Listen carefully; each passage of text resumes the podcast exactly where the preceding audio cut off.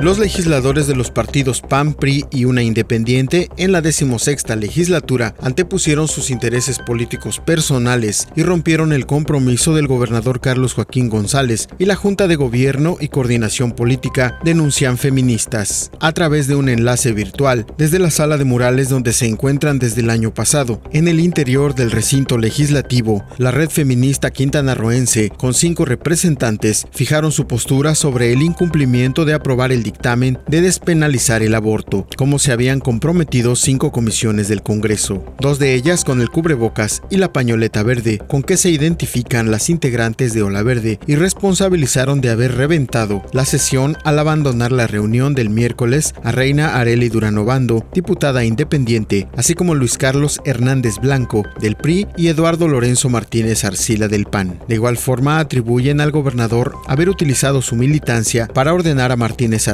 abandonar la sesión y extendieron las implicaciones hacia las diputadas panistas que dejaron sus cargos para lo que fueron electas en la legislatura y contender por otros cargos públicos, Atenea Gómez Ricalde y Roxana Lili Campos Miranda. Las feministas plantearon que no es posible que las panistas se fueron y heredaron las comisiones a sus suplentes. Kira Iris San, al frente de la comisión del grupo de trabajo para la atención de la alerta de violencia de género contra las mujeres y de justicia, hayan traicionado la esencia de las mismas.